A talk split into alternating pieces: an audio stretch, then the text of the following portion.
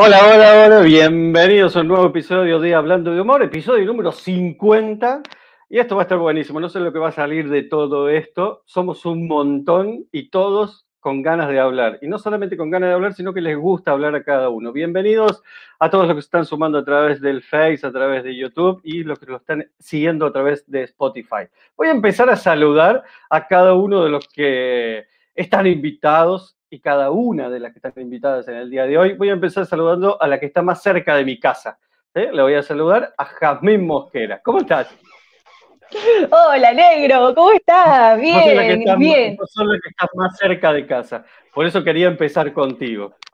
Bueno, gracias por invitarme de nuevo a, a tu programa. Gracias, gracias por decirle programa. Estuvo re bueno eso. Gracias. Lo voy a saludar a quien fue el más lejano, en este caso el más lejano, y que también se conectó tempranito, a Eric Muría, que está conectado directamente de México. Eric. Acá estoy, saludos, ¿cómo estás? Muchas gracias, Marcos. Saludos a todos por ahí. Bienvenido, muchas gracias. Un placer para mí también que estés acá y que estemos tenido esta posibilidad de estar charlando en esta reunioncita asado. En un momento dijimos que íbamos a hacer asado y lo voy a invitar al que organizó el asado. Este fue, esta fue la persona que organizó el asado, mira. Bienvenido, Joel. Eh, buenas, eh, eh, Cuca, Jazz y, Eric, y qué rico estar acá. Sí, yo organicé el asado porque soy cubano y como que no había carne, pues, y vamos a comer carne. vamos a comer carne. El tipo sabe de asado porque vivió mucho tiempo en Córdoba, entonces sabe hacer asado, ¿verdad? Sí, sí, sí.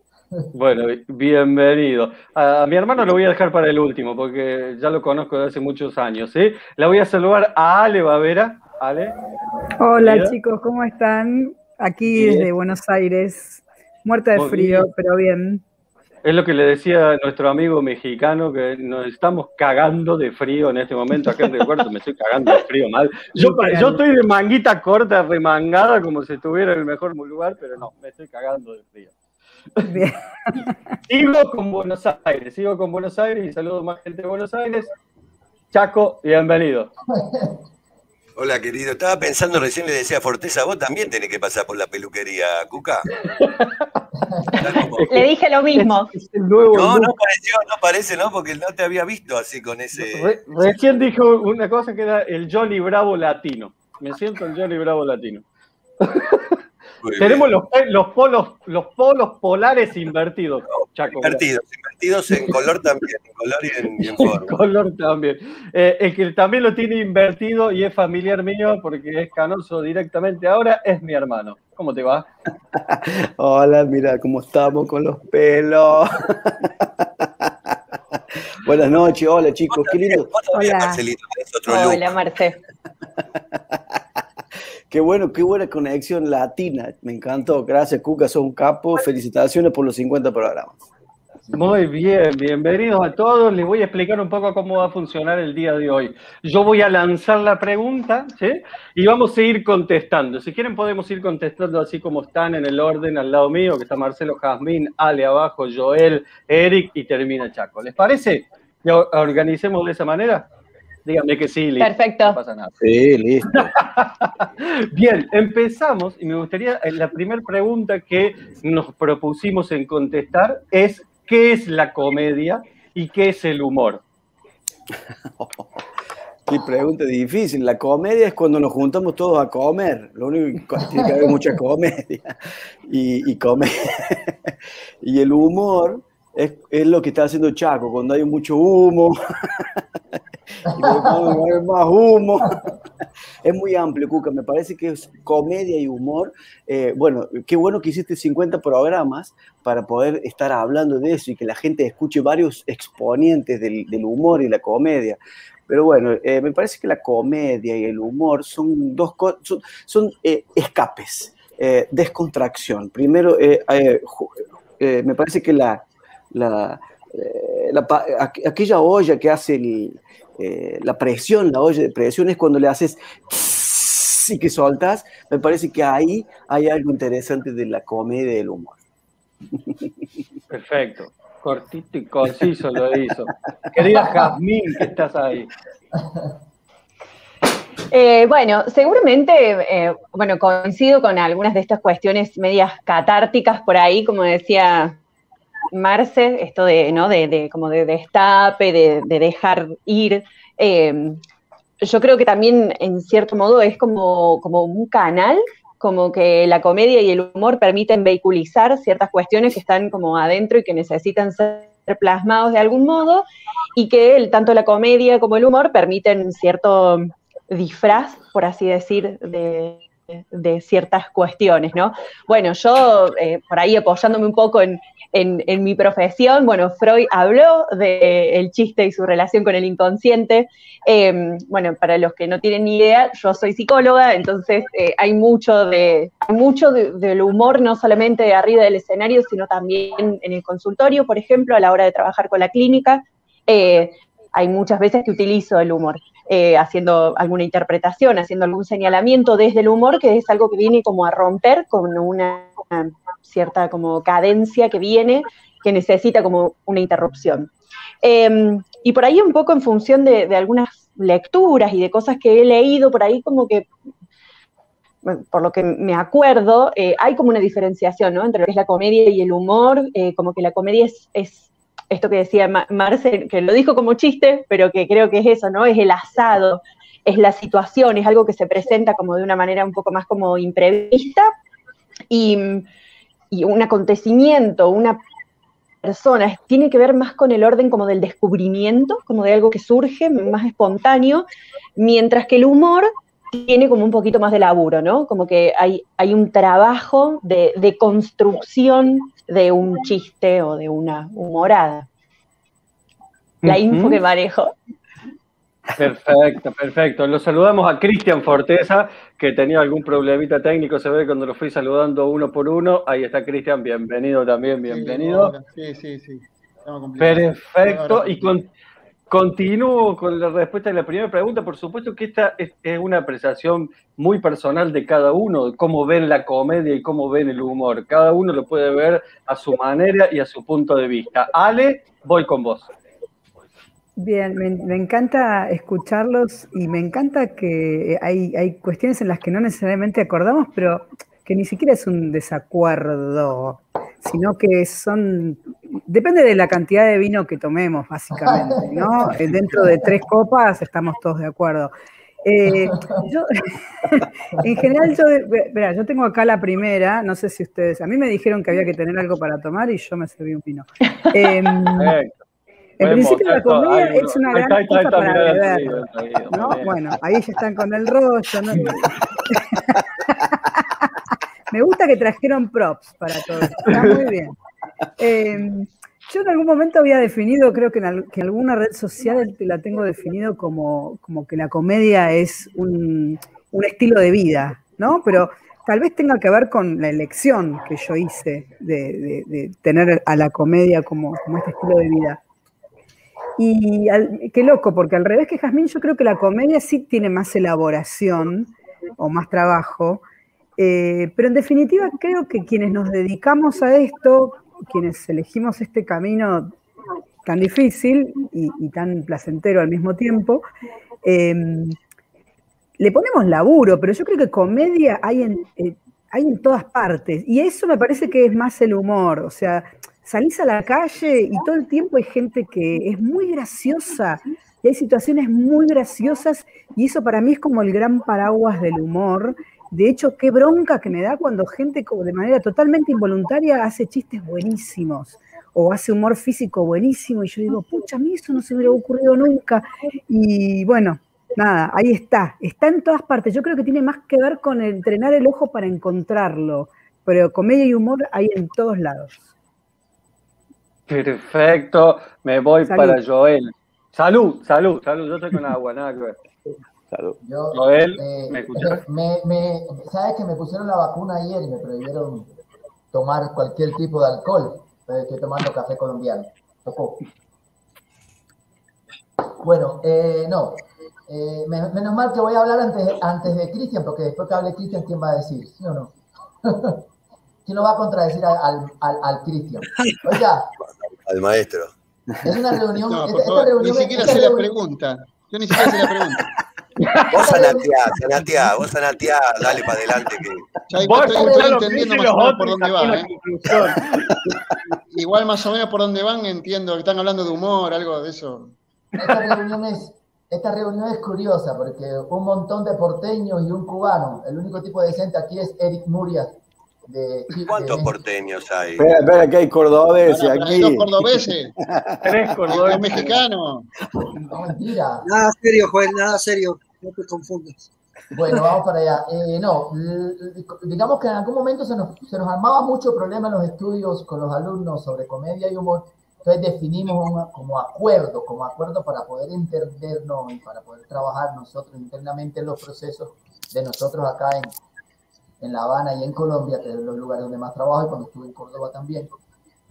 Decidimos asumir la comedia como un género teatral que tiene conflicto, tiene puesta en escena, tiene, tiene, tiene personajes que se encuentran, tiene acción, tiene vicio. Hablando de vicio, aquí está Cacho, eh, eh, Chapo. Eh, Perdón, ¿de qué estamos hablando? De fútbol, estoy tomando, fútbol. escúchame, estoy tomando tecito, pero como tengo tanta este, saudachi de los viajes, de los vuelos, lo estoy tomando en un vasito de tergopol, que me hace pensar en un, aeropu- en un aeropuerto, ¿viste? Toco en el- aeropuerto. bueno, bueno. Bueno, está tomando tecito en vasos robados en los aviones. Eh, la comedia la asumimos como el género, la asumimos como el género que tiene que ver con la puesta en escena, con actores, personajes en conflicto. Y el humor lo asumimos, tal vez para entendernos con los alumnos y los elencos que trabajamos, y el humor lo, lo asumimos como la manifestación y el juego del pensamiento con las ideas. Obviamente, cuando el pensamiento y las ideas toma relieve, se convierte en comedia. Entonces, la frontera es un poco tan absurda como las fronteras que crearon, que creamos los seres humanos con los países y con los, y con los continentes, ¿no? Pero sí, digamos que para las clases, en el caso nuestro, estamos asumiendo la, como, la comedia como la puesta en escena y el humor como el juego de pensamiento contenido en esa puesta en escena. Perfecto, estaba leyendo un poco de mensaje, por eso me desconecté un ratito. Querido Eric, mira, te voy, a, te voy a repetir la pregunta, Eric, para que Cristian sepa de lo que estamos hablando. Estamos definiendo qué es la comedia y qué es el humor. Larga, puede ser larga, Es puede una ser, pero muy largo, de muchos debates, eh, no sé, Bergson trató de responderla, ya dirá Cristian, ¿no? Este, yo considero que la No comedia es lo contrario de la tragedia. Eh, bueno, esa es una, es una forma de vida, ¿no? La manera más sencilla para mí de definir el humor y la comedia es a través de lo que no es comedia y de lo que no es humor.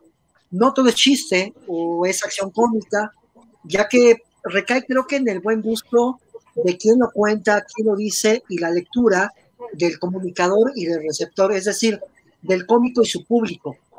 A diferencia de la ironía y la sátira, la finalidad del humor no es atacar, eh, presenta un contramundo, una forma alrevesada de mirar las circunstancias, las cosas. Es inofensivo, es inocente, el humor repunta casi a veces en la estupidez, en lo simple, en lo cotidiano, y considero que el humor es una forma de ver la vida también. El humor y la comedia finalmente son conceptos, pero son conceptos que parten de las emociones humanas, parten de lo simple. Es la expresión más común del corazón y del alma para poder eh, comunicarnos con, con otro ser humano, ¿no? Considero que es un poco eso. Muy bien, muy bien. Chaco, Venga, ¿por qué, por qué en el momento en que habla Eric y habla Chaco, el amigo Raúl insiste en que son monstruos? ahí está, mira, ahí está el mensaje. Raúl, grande.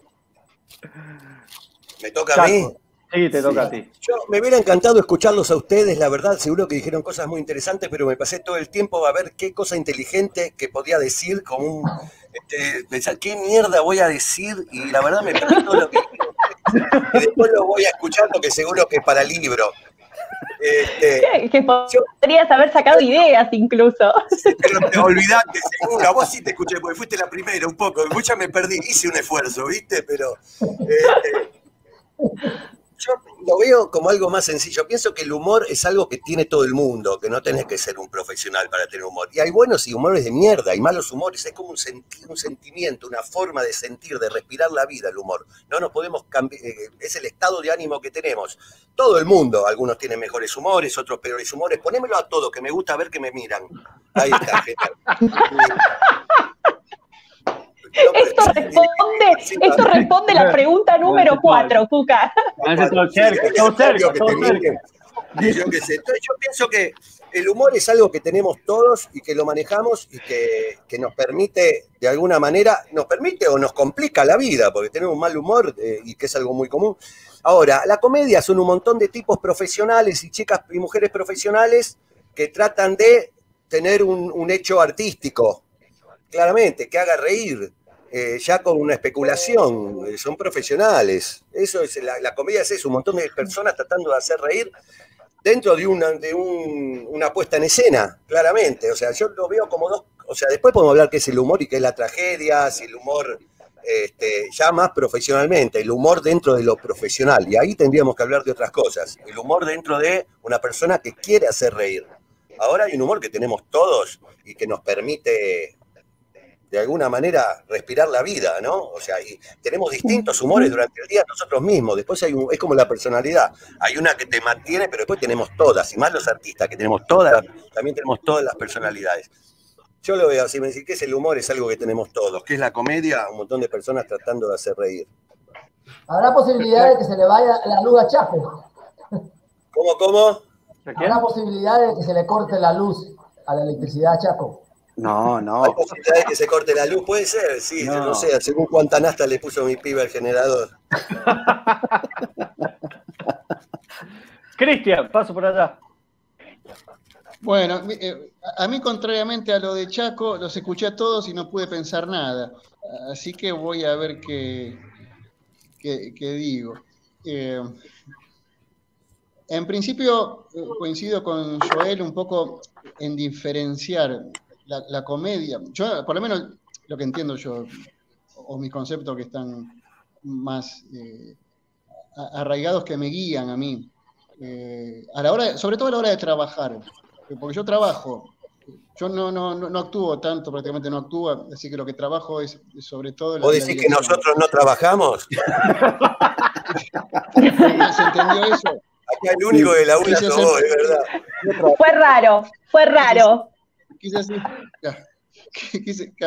quise, hacerlo sutil, pero se entendió. Bueno, eh, no, en el sentido que no trabajo como, los vagos, quiso decir. Como, que no trabajo como, como actor eh, prácticamente, y si no más bien me dedico a la, dirección. Entonces, eh, decía que coincido con Joel en el sentido de que para mí la comedia tiene que ver con una obra de teatro que ahí se mete el humor.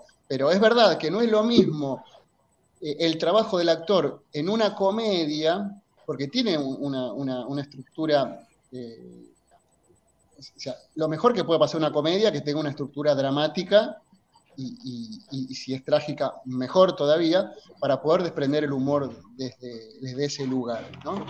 Y, yo entiendo que la, comicidad está más ligado al a las rutinas de, payasos o, de clown, que tiene otra, otra forma de, trabajo, no es la misma.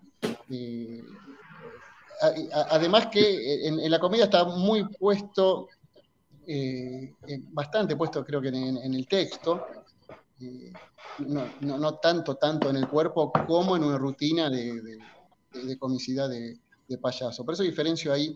Y lo humorístico, para mí, está ligado eh, algo que no, el conflicto no es tan grave como en la comicidad, ¿no? Digamos que en la comicidad para mí siempre se desprende necesariamente de, lo, del, conflicto fuerte, de lo dramático o de lo trágico. En cambio, en lo humorístico, bueno, puede ser un chiste, eh, puede ser eh, una ocurrencia divertida, pero no hay, no hay un conflicto muy fuerte. Y sobre todo, el, personaje humorístico que, trabaja eh, con el público, hay una diferencia con el personaje bien cómico donde el público no está presente, ¿no? Como que, como que tiene una rutina armada y no necesariamente aparece el, el, público para, para modificarlo, ¿no? No, está tan, tan, tan afuera, ¿no? Esto que dicen que el, cómico es, es, inconsciente que hace reír, ¿no? Eso, eso lo dice Bersón, ya que querían que hable de Bersón. Eh, es, el, amor, el, amor, fallecido, él es el viudo de Bersón. Yo creo que la pregunta, puedo, permiso, puedo romper el, el, orden. Este, la pregunta es la diferencia entre el cómico y el humorista. Que son, yo pienso que de ese lado son dos cosas distintas. El cómico y el bueno, humorista. Bueno, eso es lo que yo cómico y humorista mejor todavía, ¿no? Claro, que, eh, a mí me pareció eso, de que, que el que digo, el, el humorista, el, el, que, el que cuenta chistes, por ejemplo, está muy trabajado con el, con el público y no hay un, una, una, tragedia o un conflicto a, resolver como en una rutina o como en, la, en una obra de, de teatro que tenga que ver con la, con la comedia. La próxima vez no inviten a Cristian porque nos quedamos nosotros. El humorista ve claramente su efectividad. El humorista ve claramente su está efectividad por fuera. cada cosa que hace. O sea, totalmente. Entre comillas está por fuera. El personaje cómico, mm, mm, entre comillas, de vuelta, no, no, no está el, el público. Es inconsciente el personaje, no, muy... no, el actor. Hay humoristas que no son muy cómicos, por ejemplo. Y hay humoristas que son más cómicos o sea, la comicidad es otra virtud distinta al, al, humorismo. Es verdad, es verdad que se puede dar en mayor o no menor medida, por supuesto. ¿Y no puede ser que el humorista gráfico también forma parte de lo que está haciendo? Porque más allá de que hable sobre, no sé, por, eh, aumentó el dólar, ¿eh? un chiste sobre el aumento del dólar, también forma parte del conflicto. Lo, lo tiro así como una bomba. Bueno, pero también en el, en el humor gráfico este, hay personajes que hay, son hay, más cómicos sí. que otros. Uh -huh. Ah, para mí Mafalda, Mafalda es cómico. Uh -huh. Claro. sí, Joel, decí. Decí, Joel. Eh, el, eh, bueno, primero eh, está conectado, acabo de darme cuenta que está conectado en YouTube uno de los más grandes comediantes de este continente. Que es ¿En dónde está que lo vemos? El Indio Medina. El Indio Medina es el fundador de Los Locos del Humor de Chile y del dúo Dinamita Show, que han estado 11 veces en Viña el Mar sin precedentes. Su, Dinamita no son actores transformistas, perdón. Dinamita Show son los dos, bueno, ahí está el indio, uno de ellos han sido las figuras, han estado 11 años en Viña del Mar. Pasanos un link después al grupo, algo donde lo podamos ver, ya me lo dijiste así, no, no lo anoto, lo busco. Eh, Mauricio Medina, ¿se llama? El, el, indio Medina, sí, me da ahí mucho va. placer que lo, lo voy a conectar. Ya, saludos, indiecito, mi hermano. Saludos, indio. Bueno, eh, eh, no, no, Mafal, mira, mira que yo solucioné, yo solucioné, no, los cubanos somos como Fidel, que hablamos y pensamos que tenemos la razón. No, eh, yo empecé a sospechar, yo empecé a sospechar que, que, el dibujo cómico como Mafalda, como Calvin Hobbit y otros, podría ser comedia. Pero ¿sabe, Cristian, dónde lo solucioné? En un concepto que anda rodando ahora en los teóricos y los sesudos del teatro, de, de, la, de la semiótica, y es que ellos dicen que si no hay puesta en relieve, no, hay, no llega a ser comedia. O sea, Mafalda tiene personaje y tiene conflicto, hasta ahí es humor, pero al no haber puesta en relieve, al no haber puesta en escena, al no haber, al no, al no haber Ole Brigardi, al no haber, eh, eh, no sé, al no haber un. Es por eso que el stand-up, es por eso que el stand-up es humor porque es un juego de pensamiento, pero hay una persona en escena haciendo acting. Ahí se arma relieve. Es por eso que el stand-up se debería llamar stand-up humor, sin embargo termina llamándose stand-up comedy en tanto hay una persona representando en la escena. ¿Sí ves? Entonces, yo pienso que a partir de ese concepto de la puesta en relieve, Mafalda no llega a traspasar las fronteras de lo cómico y se queda un poquito más en el mundo de lo humorístico. Pero como digo, son fronteras inventadas sí, también. Tienes razón. Yo pienso ahora como vos. Sí, tenés razón. Pienso igual. Que es humorista y no es cómico. Perfecto, ¿algo para agregar? El resto, si no paso lo que viene. ¿Alguien tiene alguna otra cosa distinta para decir así yo pienso igual que esa persona? Sí, porque él se va a poner de acuerdo con todo. Me parece que... Me pare, es importante, es importante una cosa, es importante una cosa, no es que Cristian Forteza esté de acuerdo conmigo, sino que yo se lo leía a él, pero a ver primero. Claro, eh, me parece que Cristian trajo una idea que Joel la, la, le, le, puso el contrapunto Y Cristian se quedó medio congelado ahí porque lo trajo esto de Mafalda y no entendí por qué que él trajo eso y Joel lo, lo, lo, lo hace el contrapunto. Y me parece que Cristian quedó ahí medio congelado, como que Mafalda. No, era- claro, porque me quedé pensando si, si, si algunas de las escenas de Mafalda se representaran, ¿qué, qué sucedería, no? Ahí sería comedia. Si se Ahí pusiera en sería el comedia, según Joel. Claro, claro. Pero si vemos bien la construcción del humor de Mafalda, es la construcción de un chiste. No es una construcción de comedia, es una construcción muy clara. Es A más B, más factor sorpresa o golpe y giro, y ahí viene el humor. ¿Y un chiste no sería comedia? No, ¿Sabes que no? Creo que no. Creo que un chiste no es comedia, es un chiste. La comedia, para que haya comedia, tiene, me imagino que tiene que haber interacción, una historia, tiene que haber un poco más, algo más. Que un tipo parado, por, para mí el stand-up o lo que yo hago como payaso no es comedia. Este, es como otra cosa. Yo diferencio, por eso siempre diferencio entre el humorista que hace números y el humorista o, o los cómicos que cuentan toda una historia, o esas obras con que tienen, llevan el mismo hilo durante todo el tiempo. Este. Por eso, eh, eh, po- podemos diferenciar una rutina, una rutina básicamente que es el, el núcleo, pero tampoco sería el núcleo de una comedia, porque son cosas distintas también.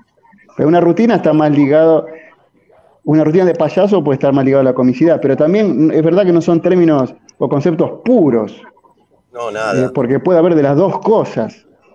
De hecho, tiene que haber de las dos cosas. Estamos hablando de, de- de buscar el- qué tiene más una cosa que de, la, que de otra cosa. O sea, todo se mezcla, sin duda. Pero yo hago la diferencia, ¿no? Entre un tipo y sobre todo que trabaja solo y con el público, el ida y vuelta. Ese cómico que eh, tira, hay del otro lado hay una acción, una reacción y nos vamos todo el tiempo pasando la pelota.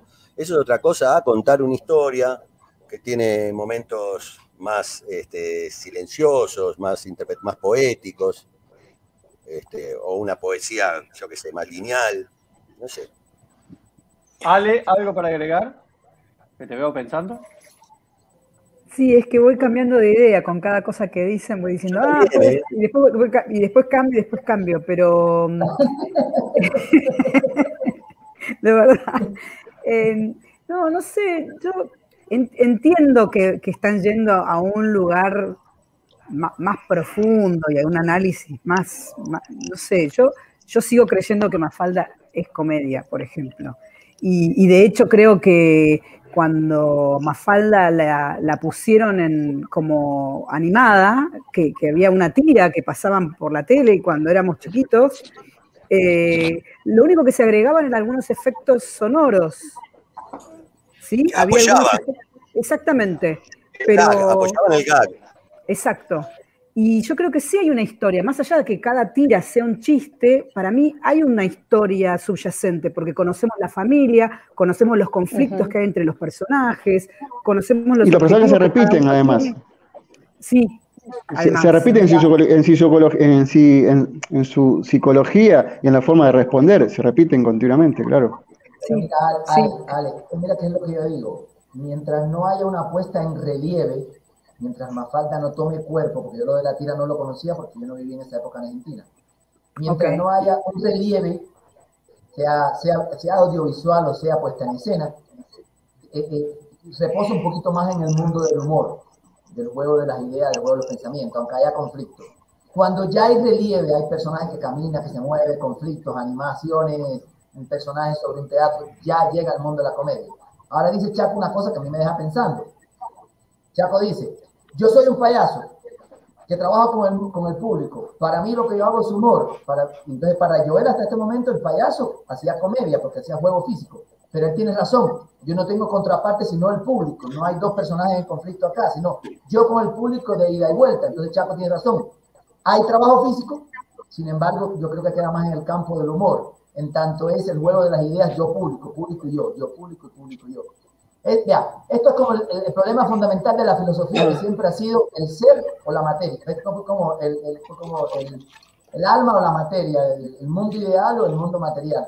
En la comedia, yo creo, o en el mundo del humor cómico, el problema fundamental siempre ha sido eso. Hasta dónde comedia y hasta dónde humor. Eso ha sido un problema. Y el día que, que dilucidemos eso con conceptos más o menos claros, vamos a ganar mucho en las puestas en escena, porque a veces uno va a ver un, un vodevil que está montado como si fuera una tragedia, o va a ver un stand-up comedy que está montado como si fuera, qué sé yo, un storytelling.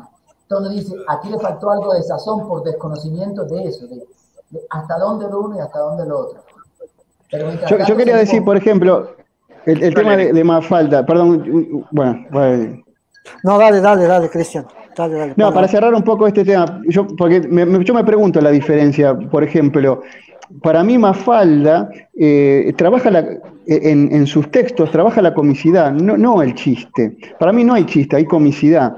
Eh, por ejemplo, lo contrapongo eh, a, a lo que es eh, Gaturro, que Gaturro sí hace chistes, es su tira. En cambio, Mafalda, para mí no hay chistes, hay comicidad. Tenés razón, Corteza, absolutamente. Gracias, por fin, media hora para tratar de idea buena. Pero con la estructura del chiste, porque es los tres cuadritos. En el primero plantea, en el segundo lo- y en el tercero remata, pero es comicidad, no es un chiste. El chiste es más este, burdo, quizás.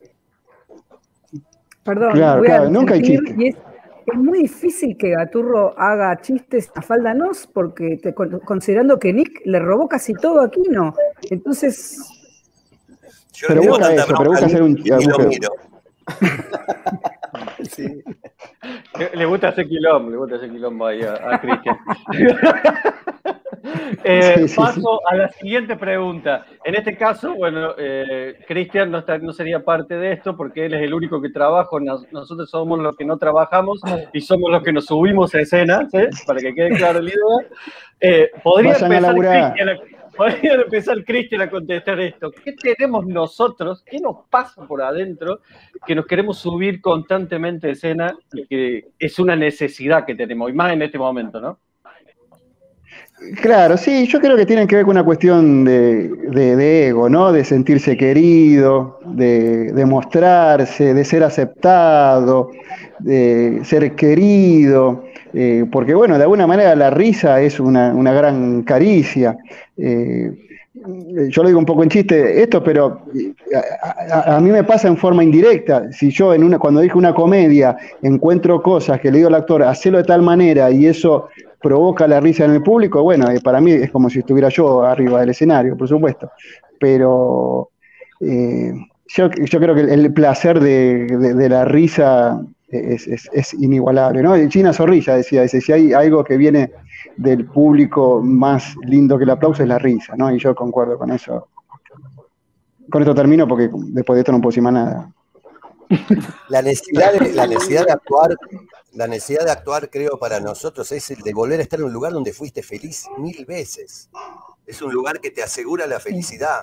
Eso es lo que extrañamos. Yo di dos funciones en un año y pico. La última función que di, te juro, fui el hombre más feliz del mundo.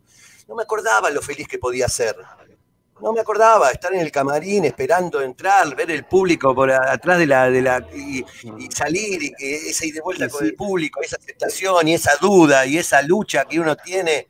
Estamos este, con la Ese ritual, ¿no? me viene, me viene las miles de funciones que di y nos viene, me imagino, por una, una- de, un- de una manera, no sé cómo decirlo, de herencia, este, la felicidad que tenemos todos cuando estamos en escena, trabajo, y cuando escuchás la risa y cuando preparás un chiste y lo preparás y vos sabés que va a funcionar y lo rematás y explota, el- la gente explota de risa, eso no se compara con nada.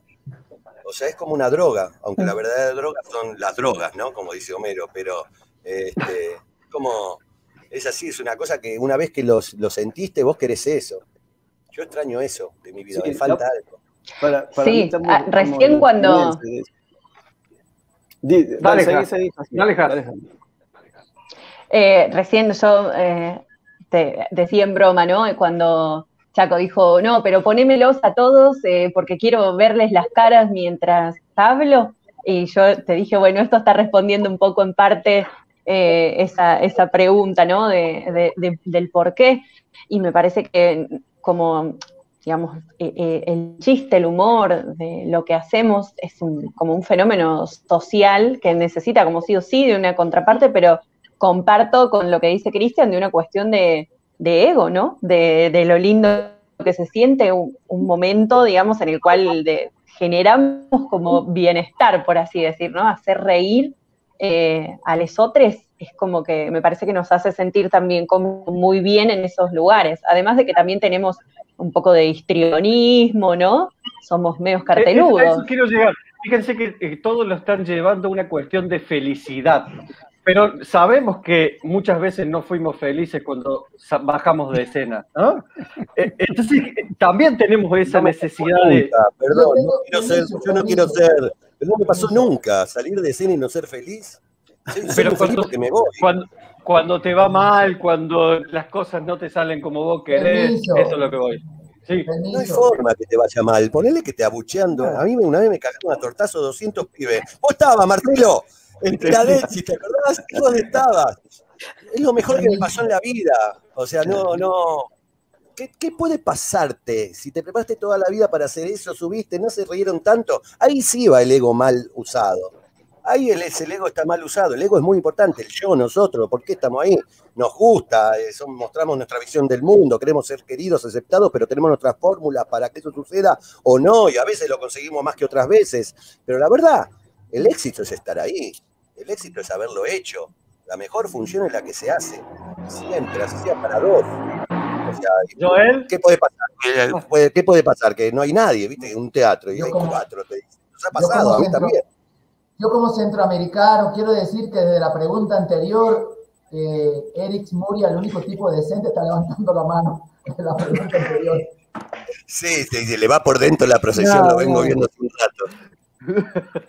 No, no, no, no, lo que pasa es que de repente se me fue la señal y me atrasé un poco en lo que estaban platicando y dije, "Ah, ¿de qué vamos? Hablaban un poquito de Mafalda, dije, ¿en ¿qué me quedé? ¿no? Se quedó falta, fíjese, se quedó falta. me No, pero conecté bien, otro bien. vivo, dijiste vos.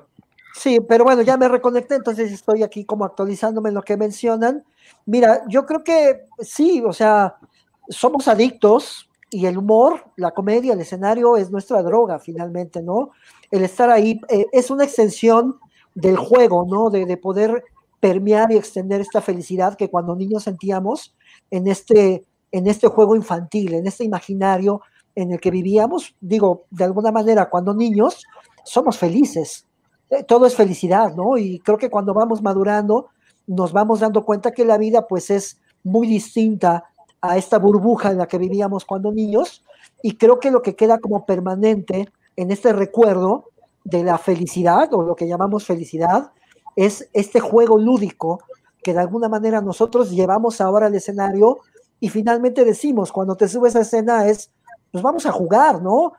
¿Cuántas veces digo, no sé ustedes, pero cuando yo me subo a escena digo, voy a jugar y voy a compartir con el público Sí, Vas a jugar Y sos el dueño de la quiere. pelota también. y a ver quién quiere jugar conmigo, ¿no? Entonces estás como en este, digo, claro, tú diriges el juego y finalmente pones las reglas del juego, pero es un juego finalmente, ¿no? Porque creo que, pues, vamos, esto que nosotros planteamos, o sea, siendo honestos, es, pues es una fantasía. La comedia y el humor es, es un rol de, de fantasía, si tú quieres mágico, pero, pero es, es, es una mentira, ¿no? O sea, estamos captando a la gente para que le quitemos un momento de su vida y puedan ir a ver una, una mentira feliz de lo que estamos tratando de hacer, ¿no? O sea, somos unos mentirosos también, ¿no? Porque no es que no seamos felices, pero es que es un juego, es, Eh, es- o sea, lo que te estoy diciendo no es cierto y aún así te das el tiempo para verme, o sea, soy el idiota más feliz porque no sé quién es más imbécil, si el público o Estoy de yo. acuerdo con Cantinflas. Estamos tratando de autoengañarnos. Eh, mira, yo me acoplo a lo que tú dices, Eric. Y, y también está bueno ver el chat, Cuca, porque está, hay, hay, hay cosas buenísimas que están en el chat Sí, sí, y me sí, parece que las estamos, las estamos perdiendo. Pero me acoplo a esto que dice Eric. Eh, eh, Mauricio, el indio está aportando cosas buenísimas en el chat. Pero me acoplo a esto de Eric. Me parece que lo del ego, lo del ego puede estar en un comienzo del comediante, del humorista, del payaso, del clown, y no eh, a, lo largo, a lo largo de su vida. El, ¿Por qué? Porque al principio, cuando empiezas a probar de esta droga, de hacer reír a la gente, es, es un acto de gener- generosidad. Entonces, cuando esto es- se transforma en, un, en tu profesión y que tú eres un, eh, artesano de, esta- este trabajo, ¿no? Y que te empiezas a presentar de miércoles a domingo y haces 12 funciones eh, por semana, eh, me parece que el ego se queda en, otro, en, un, lugar que me parece que es el comienzo del humorista, del comediante. Porque cuando tú empiezas a repetir y te dispones a hacer reír a la gente, para mí es un acto de generosidad. Y ver a los otros riéndose se genera la empatía. ¿Por qué? Porque sabemos que, como decía Eric, me, me identifico muchísimo con el, el punto que él tomó, porque es empatía, es ofrecerle a la gente algo que no lo van a comprar, no, no es el valor del ingreso que pagan para verte, y sí es una cosa que es única, que pasa ahí. Por ejemplo, puedes trabajar en la calle pasando la gorra, la gente no paga nada, pero si la, la hace reír y la hace sa- salir de su momento, re- de su vida real, eh, me parece que es un acto de generosidad y el ego se pierde, se pierde, porque ya después es profesión, ¿no? Yo creo Ale, que. no yo has dicho creo que- Se vuelve magia. Un Sí, momentito, yo, yo creo sí. que Cuca no sabe nada, es el hermano el que sabe y Cuca copia. Estoy leyendo, estoy leyendo, todo, tengo un quilombo en la cabeza, tengo a ustedes hablando por acá, en los otros del chat, el coso del Facebook, un poco. No, yo creo que No, me encanta- yo no, no coincido, no coincido tanto con esto de recién. Yo creo que sí que es un ejercicio del ego y de una arrogancia. O sea, nosotros pretendemos que haya un grupo de personas que vengan a este espacio teniendo tantas otras opciones, que paguen, aunque sea poco por venir, y que estén en silencio escuchando las mierdas que tenemos para... O sea, es una locura, si lo pensás así, es una locura. Por eso para mí excelente lo que decís. Sí. es, es un Sí, juego sí, sí. hermoso porque yo salgo al escenario pensando, les tengo algo preparado, tengo unos secretos y la vamos a pasar bien, pero yo sé que les estoy pidiendo un montón y que es un ejercicio fuerte de arrogancia, porque de verdad hay Tenés que estar 20.000 convencida de planes que te mejores. mereces, porque si no, ni subas.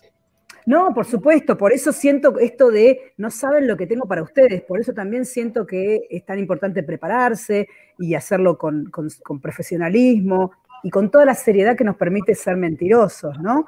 Pero, pero yo sí creo, y, y por eso creo que yo por lo menos soy súper agradecida, pensando en todas las otras cosas que esas personas podrían haber hecho en vez de estar ahí aceptando mis reglas del juego y dándome la mano eh, para, para salir a jugar conmigo. Me parece un montón y es un milagro cada vez. No sé, tal vez soy demasiado naif viéndolo así, pero qué sé yo. Camil, te cortaron justo. No, me encanta. Me- yo re coincido, coincido totalmente. Bueno, nos pusimos de acuerdo, mira qué lindo, che. En algo nos pusimos Wow, todos de acuerdo. Estaba hablando, No sé, Cuca, yo no sé sin si- micrófono. Cristian No, estaba no, hablando, no estaba con el micrófono no, no estamos de acuerdo, hay opiniones divididas. Mira, ¿Sí? yo voy con Marcelo Luján.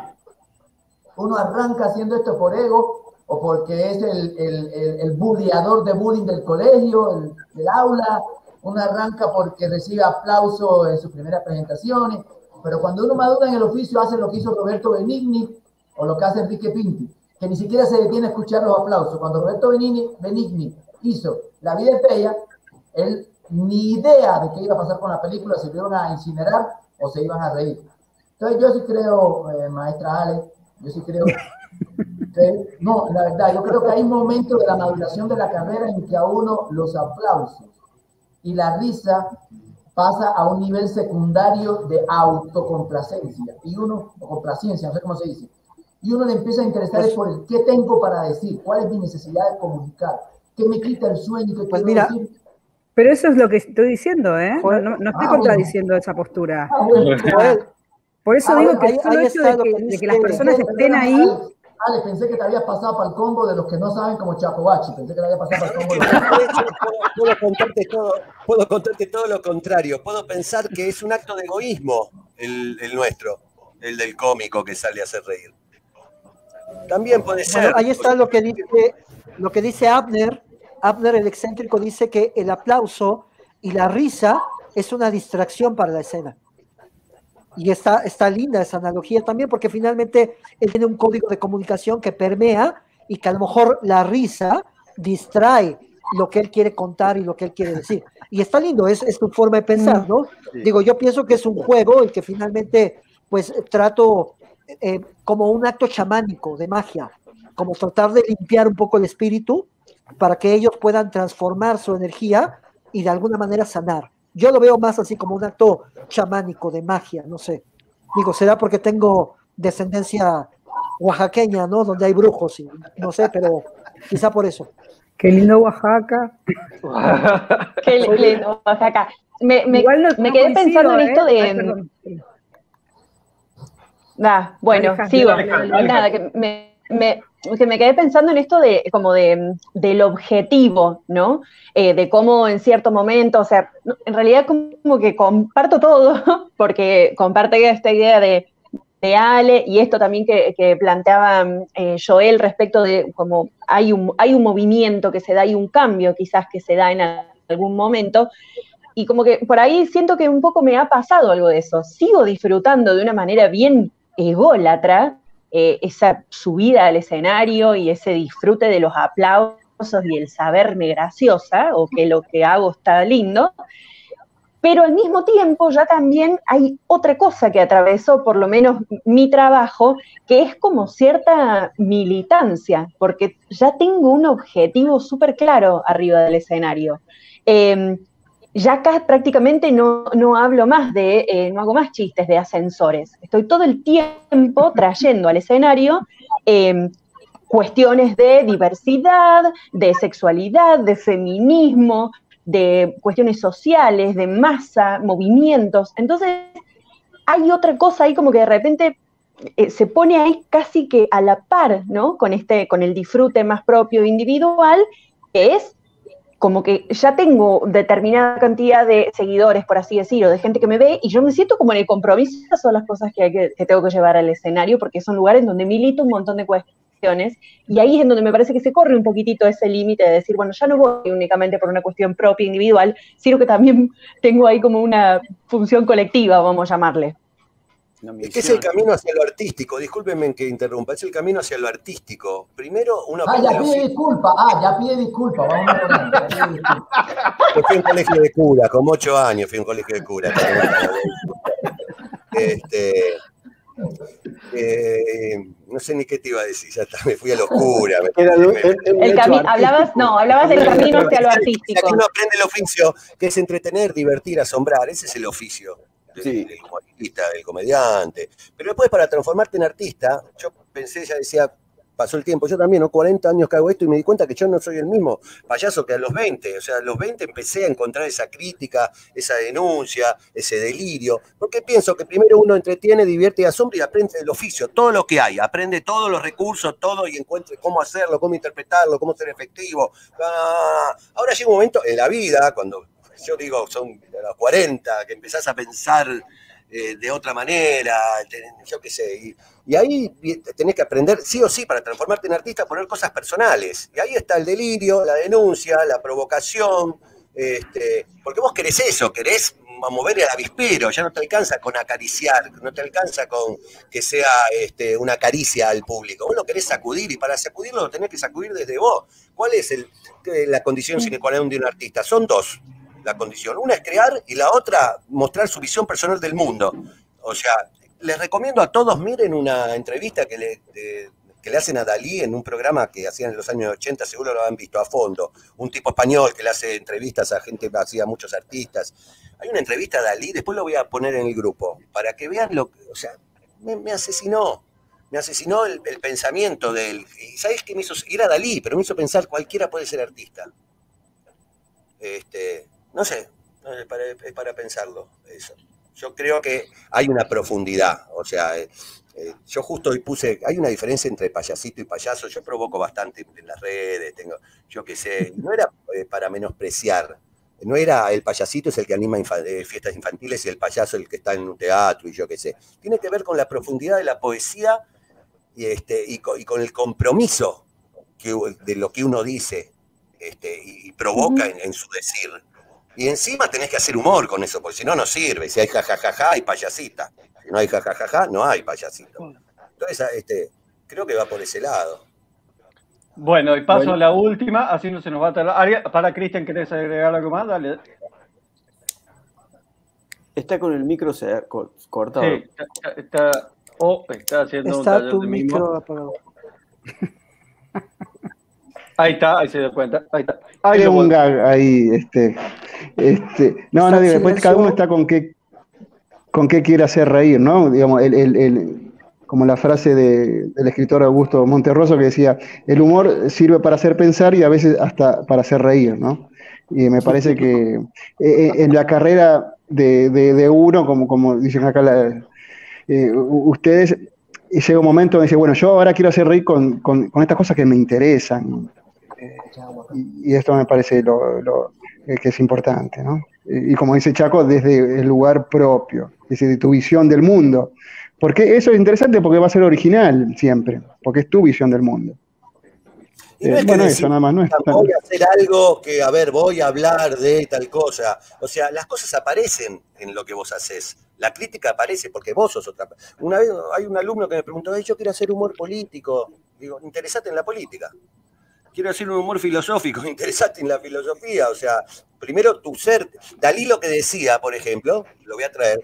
Dalí decía que todo lo que era artístico era de él, que él eh, pedía mucho a, Velázquez, que copiaba a Velázquez. Pero que él no tenía ningún problema, porque él veía a Velázquez, lo pasaba por su tamiz, él era un artista, y salía otra cosa. Salía él. Entonces yo digo, nosotros, o sea, tenemos que alimentar nuestro, nuestro ser. Y después todo lo artístico que pase por nosotros tendrá nuestro ser. Mm. Acabo de, acabo de atravesar una situación. Te puedes escapar. No, pará, pará, Cuca, no, no, no, ahora ya está, ahora nos llamaste, nos vas a poner re manija, no me corté escapando, cuando. Sí, claro, claro, dale, Capín, que, que se Soy vaya. el conductor. Alguien está apurado, está jugando partido. No, que no. De acá a ahora 50 ya, ahora, programas que- más. ahora seguimos de after. bueno, No, nada, que, no, no, que nada, me, sentí como súper interpelada.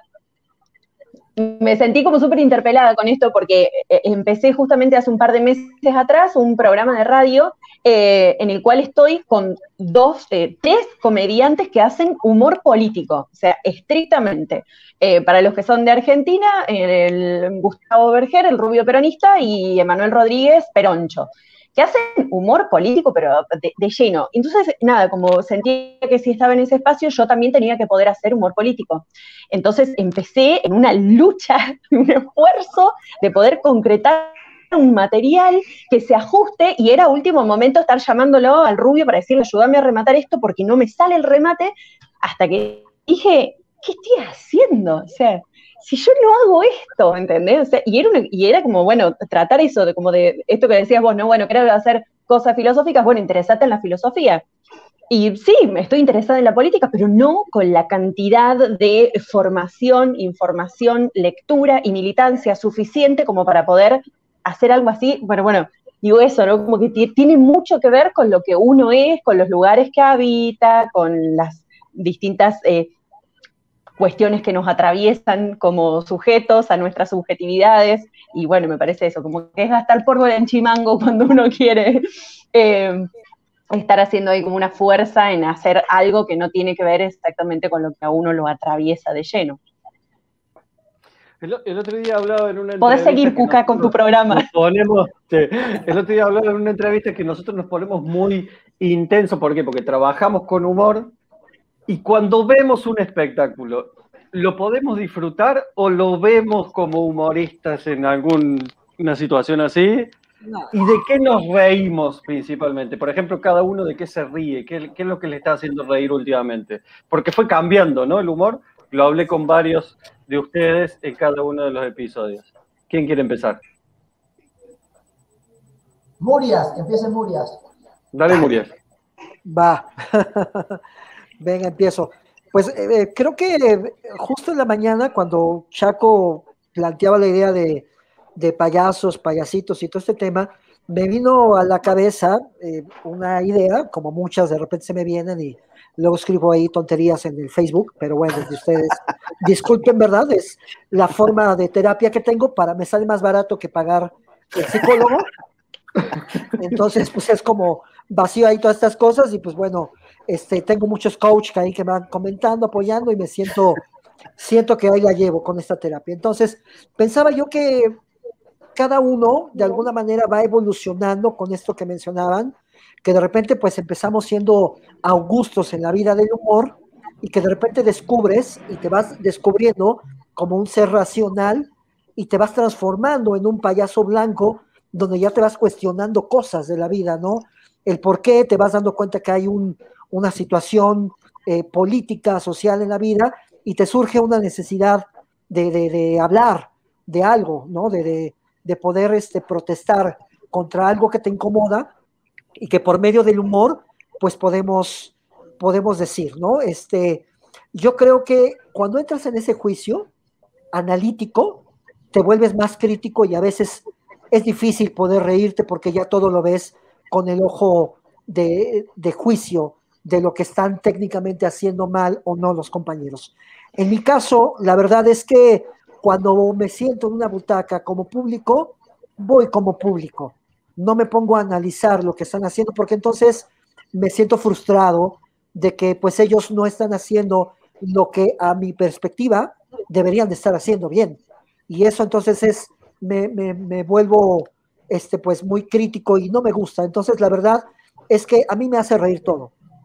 Soy muy estúpido, ¿no? Para reírme me, río de cualquier cosa, ¿no? Me, me gusta ver payasos, me gusta ver stand-up, me gusta ver este, cualquier tipo de expresión humorística, porque creo que viene directamente desde el corazón, desde lo mejor de ellos mismos, para poder crear este lazo de comunicación. Entonces, la verdad es que no me pongo crítico, eh, me pongo un poco poético a veces en realidad, pero esto ya es algo que les comento, lo hago de forma libre en Facebook a manera de terapia. Entonces, no se sientan mal si de repente leen lo que escribo. No, continúa, continúa, que está muy bueno. Sí, sí, sí. Dale, Cristian.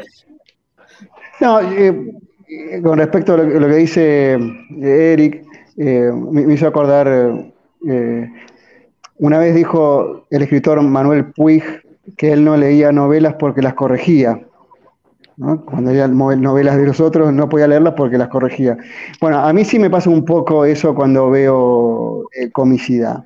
Eh, tra trato, de no, de, trato de no hacerlo, pero eh, cuando, Perdón, no, cuando, no, cuando no es bueno... ¿Cuando ves comicidad o cuando ves humor? Explícate, explícate.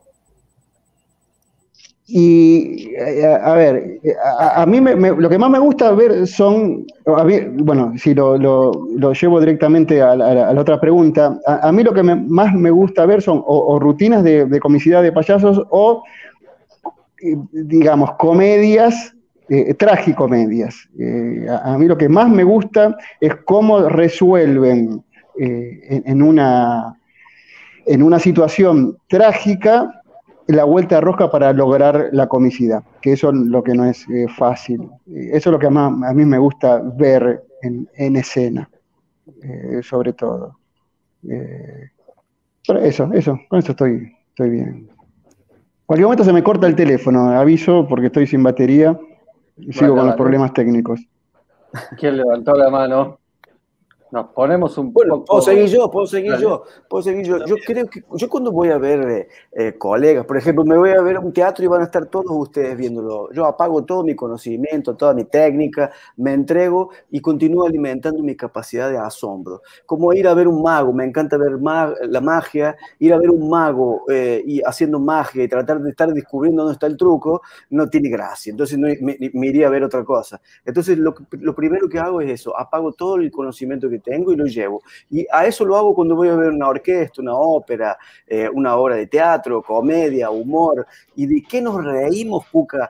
Yo creo que eh, el, el, el, el, tiempo hoy cambió porque la tecnología disminuyó, encogió más el mundo, entonces podemos ver de qué se ríen los chinos, de qué se ríen los rusos, los mexicanos, los argentinos, los brasileños, con la entrada de TikTok, eh, con la entrada de los GIF, con la entrada de, pequeños videos que nos mandamos por WhatsApp, me parece que el humor está yendo para otro lado, la gente se está riendo de otras cosas, ¿no? Entonces hay como, una, hay como un código nuevo que se está generando ahí, que no sé para dónde, a dónde va a terminar. Entonces es como que un camino que está abierto ahí. Yo no me puedo escapar de, de ver a la persona más que al artista. Y si me cae bien la persona, lo disfruto. Y si no me cae bien, no lo disfruto a la persona. Es más allá de lo que haga o lo que deje de hacer. Este, me pasa eso. Y si, por ejemplo, yo veo a mis amigos y siempre disfruto a mis amigos, no veo que después si me preguntan, siempre sí, pero los disfruto porque los quiero. Ahora, cuando veo a alguien que no conozco, me tiene que llegar. Si no me llega, es como que no estoy viendo nada, no sé, por más que el tipo se esfuerce, la chica se esfuerce, este, y no estoy viendo que hace mal lo que no hace mal. O sea, eso seguro que no, en, ese momento. Después en mi recuerdo puedo llegar a analizarlo, este, si tengo ganas de, de eso. Pero creo que veo a la persona primero. Si me cae bien, me gusta cualquier estupidez que haga, me va a gustar. Ale. Bueno, a mí me encanta reírme, me río muy bien además, quiero que lo sepan, si necesitan en algún momento reidores, reidoras, eh, cuenten conmigo. En, sí, sí, sí. Eh, y me gusta mucho reírme, pero realmente me pasa un poco esto de que no me, no me es tan fácil entregarme cuando me entregué, me río en momentos donde no se ríe nadie, soy, soy la persona que se ríe en el medio del silencio de una sala, cuando tal vez no había, no apuntaba al humor y yo le encontré algo que me, resonó y me tuve que reír. Pero mm, me, enojo rápido cuando siento que, que, me quieren, que, no me están engañando bien. Yo vine a que me engañes, dale, engañame bien. Si no me estás engañando bien, me perdés y, me pierdo. Me da bronca eso un poco, pero lo admito, es lo que me pasa. Me gustaría que sea más fácil y reírme todo el tiempo de todo, pero no. Muchas veces cuando algo me parece muy bueno me, atrapa mucho y me queda la risa atrás porque estoy tan asombrada que es como que me olvido de reírme, no sé si, les pasó eso alguna vez, eh, pero porque estoy como embelesada con lo que estoy viendo. Eso sí me pasa y eso es hermoso. Eh, sí, de una. Yo también, yo, también creo que soy como dura para, para entregarme por ahí. Me pasa mucho con gente, de estar en lugares en donde la gente se ríe de cosas que yo quedo como esto no me está causando gracia. Eh, tengo como mucha, también soy como muy, muy crítica, entonces estoy como observando desde dónde está hablando, eh, de qué está hablando, qué mensaje está transmitiendo, entonces cuando algo de eso no comulga mucho con algunos de mis posicionamientos, me cuesta esa entrega. Em, pero y, también me encantaría poder como librarme a, la situación pero eh, por ahí me pongo a buscarle ahí como a ver qué recurso utilizó o por qué está haciendo esto y, no puede salir de ahí. No sé, quisiera no hacerlo, muchas veces quisiera no hacerlo, sin embargo, o algo muy copado y digo, mira qué bueno este culiado, el recurso que está utilizando, genial, o sea, lo disfruto también, pero hay momentos en los cuales me pongo un poco a, como, analizar. Em, pero bueno, y, me río, yo también me río, me, río mucho del absurdo y me río mucho de, la, de, la, crítica a la cosa naturalizada, eh, a esas cosas que están como dadas. Alguien viene a decirnos eh, de qué, por, qué no, por qué esto es así, desde cuándo esto es así, y esas cosas que por ahí no las había pensado, porque no siempre son cosas que las había pensado, y cuando algo de eso se descubre y lo vuelco, es como, wow, sí, juá, y muero. Y cuando la gente se cae. es cordobesa, se le escapó el culiao. Joel, ¿qué es lo que falta vos?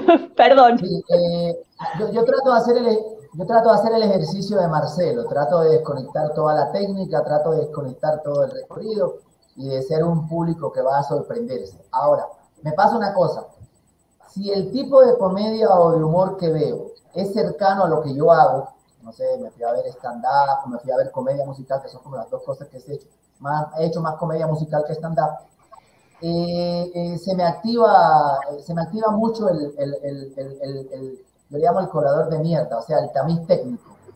Por ejemplo, en una comedia musical, cuando veo una escena de coro, de danza, y veo que el trabajo de luz está bien, y veo que la utilización del espacio escénico está bien, dejo de reírme porque se me activa el, uy, mierda, qué bueno está esto, ¿quién dirigió esto? ¿Cómo hicieron esto? O sea, me, voy mucho a veces, lo que, le digo, lo que dijo Ale ahorita, me voy riendo cuando las cosas me van sorprendiendo porque no es, no, no, no es lo que no es, lo, no es lo que yo haría, no llegaría yo por ese camino ahí, pero hay un momento en que pasan cosas que uno dice, como, como, como profesional de esto, dice, espérate, no me río, pero ¿qué pasó acá?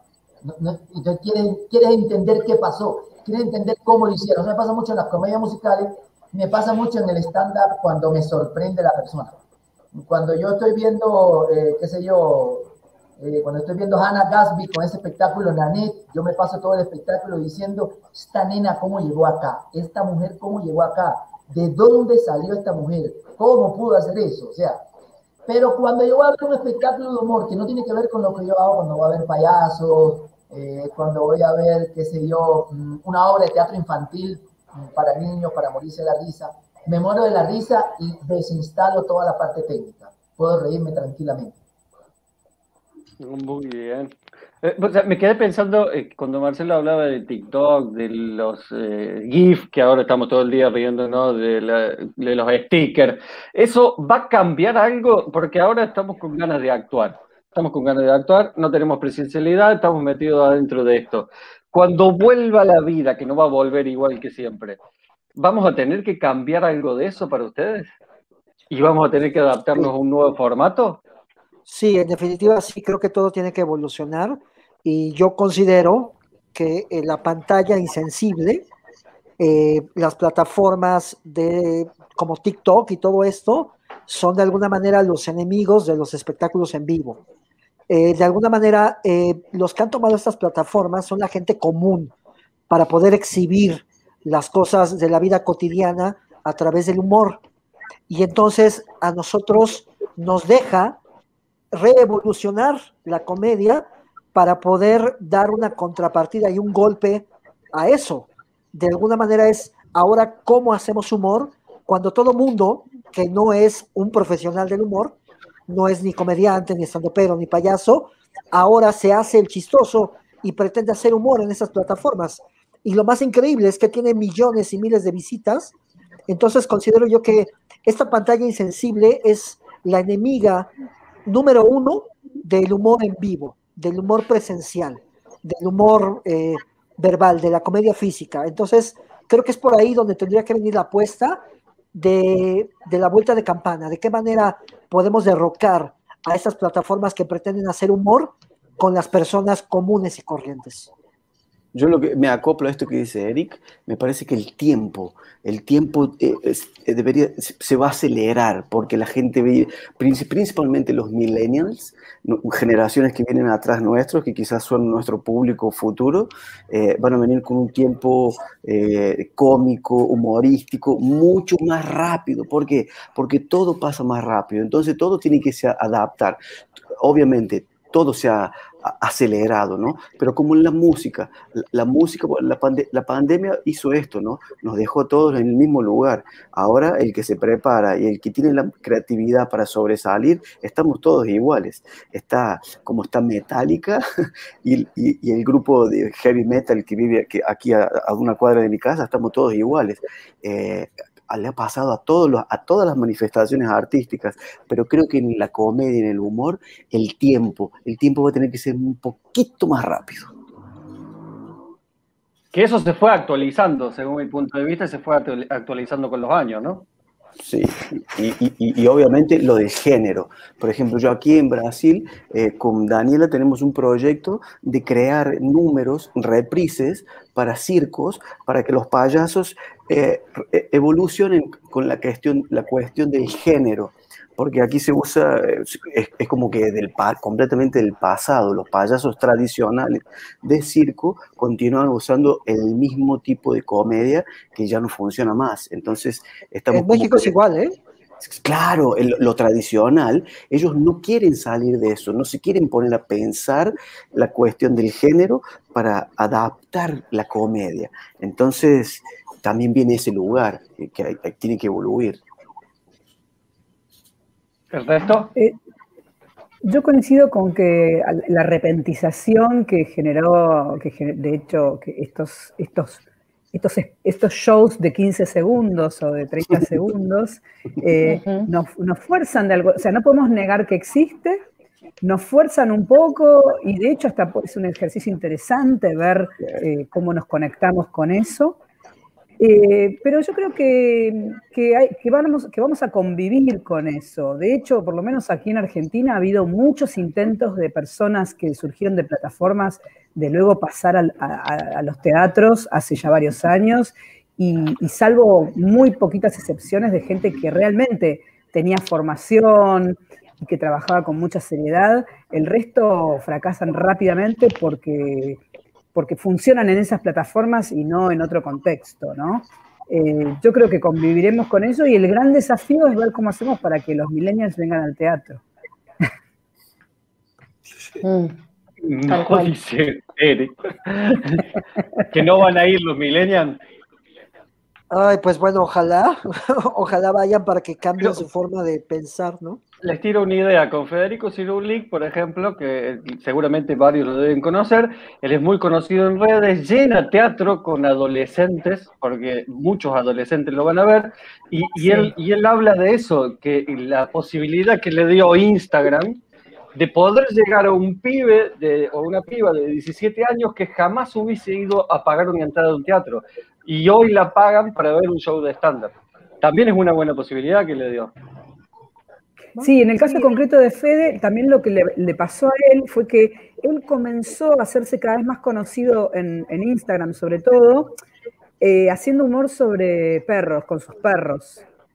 Y, y- y hacía, y tuvo, bueno, fue un éxito eso, pero lo que le empezó a pasar en esa época era que la gente iba al teatro, pero él en el teatro hacía un material que no tenía nada que ver con lo que hacían las redes. Y de hecho hacía un chiste sobre los perros. Y además el show tenía un nombre que tenía algo que ver con los perros. Era como, che, devuélvanme la plata. Y era buenísimo lo que hacía en el teatro, pero la gente eh, Quería los iba a buscar perros. lo mismo que en las redes. Entonces, lo que él empezó a hacer fue a, a, a virar lo de las redes y a llevarlo a algo que tiene más que ver con el teatro.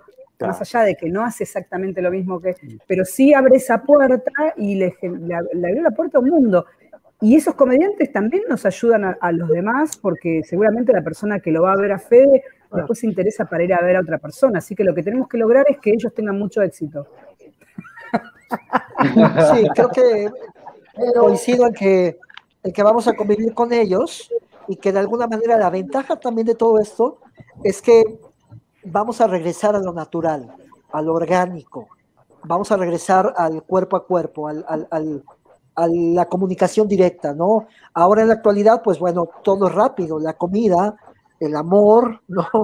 O sea, ya no hay deleite a la pausa, al enamoramiento, todo es inmediato de alguna manera y toda esta virtualidad nos está empujando a una rotación constante, pero de alguna manera esto es tan rápido que, que va a tener que detenerse en algún momento, va a llegar a la pausa y va a reencontrar un ritmo, se va a reacomodar y con toda esta situación que hemos vivido de la pandemia, vamos a poder entender que va a haber una forma de alguna manera distinta de poder proponer la comedia y el humor, pero también va a existir siempre lo orgánico y lo natural, que finalmente creo que es lo que venimos haciendo nosotros, porque estamos casados con los métodos clásicos de comedia, ¿no? O de alguna manera Mm. intentar esta evolución, pero muy acorde a las necesidades de la gente que así lo requiera. Raúl dice, escuchamos Piazzolla, pero no desapareció Gardel. Lo que pasa es que ahí volvemos a una, pregu- perdón, a una pregunta que, que estábamos ahorita, o sea, por, ahora hace un rato, ¿por qué yo hago humor? O sea, a mí me interesa la calidad, a esta altura de mi vida me interesa la calidad del público que viene a verme, que el público que viene a verme haga, ha- haga, haga clic o se, o se interese por lo que yo quiero ir a decirle. Ahora, puede haber una etapa de la vida en la que uno quiere seguidores y mucha gente que venga a verlo a hablar, a hablar de, de exprimir barros y granos en la cara, yo no sé. Eh, o sea, si, si, yo, si yo para que me tenga que venir a ver el espectador necesito hablar, actuar y tomar como tema de comedia o humor lo que no me interesa, sencillamente no me interesa hacer ese tipo de propuesta estética. A mí me interesa lo que me interesa y me interesa que en el camino aparezca quien les interesa lo mío. De ahí está la propuesta. Yo, seguidores por seguidores, no. Ojalá el, el punto es ser auténtico y que le guste a- al que le guste, es así, o sea, el punto es ser auténtico y confiar y bueno, y trabajar y siempre eh, ir buscando que te quieran, pero el, punto no es ese, el punto es ser auténtico y expresar esa autenticidad y rezar que eso interese y guste. Bueno, gente. Son las Me, parece que veinte. Cristian, me parece que Cristian quiere decir algo, Cuca. Eh, sí, no, lo saqué porque justo eh, estaba haciendo cualquiera, entonces lo saqué directamente. Eh, le voy a mandar un saludo a Nancy, que me acaba de mandar un audio, por eso recién apagué el micrófono. Eh, está todavía enferma, mando saludos a todos y ojalá que todo haya salido bien. Ni siquiera lo está mirando. Ay, no, no. Bueno, ya lo va a mirar, lo va a mirar después. Un saludo para Nancy que no pudo asistir. Gente, Sí, también algo para agregar. destacar, yo solamente quiero volver a destacar que los comentarios que hay son buenísimos y que de hecho hay un debate ahí que está buenísimo y agradecerles por, por- por realmente estar escuchando y por generar tan buenas ideas. Sí, sí, Exacto. los comentarios están muy buenos. Hay una, Sí, hay, sí, una, sí. hay, una, hay una respuesta, hay una pregunta corta y, y- y si me permite dar la respuesta corta. Preguntan que si Chaplin era enemigo del show en vivo. Yo lo que te puedo asegurar es que era el enemigo de la voz en el cine. Fue totalmente enemigo de la voz en el cine. Perfecto, ¿algo para agregar el resto? ¿Vamos a comer el asado? Vamos. A comer el asado, vamos a comer asado. Un placer, muy lindo, muy lindo, me encantó esto. ustedes que no las conocía, Gracias. demás, qué bueno volver a vernos de alguna manera. Buenísimo, Un buenísimo. placer. Un gusto Que esté también muy bien. Eh, Gracias a todos. Cuca, gracias por proporcionar estos espacios. Felicidades por llegar al, al número 50. Seguimos bancando y apoyándote en lo que quieras, hermano, porque esto es muy importante. Sí, sí, sí. báncame, báncame, Salud. báncame, báncame. Ya vamos a andar por allá, Joel. Salud. Y también por México, por supuesto. Salud a todos. Por favor, Muchas por favor, que gracias. se repita, que se repita. El día que se, vuelva, que se vuelva a trabajar como se trabajaba antes, ni en pedo hago un Zoom por dos años. Estoy, estoy vomitando, Zoom, loco, no me va. Todo genial. Bueno, saludamos a la gente que se conectó. Muchas gracias a todos. Ustedes Guillermo, gracias. Yo corto el vivo y nos saludamos todos por privado. Ahí vamos. Dale. Venga, vamos. Chao. chao.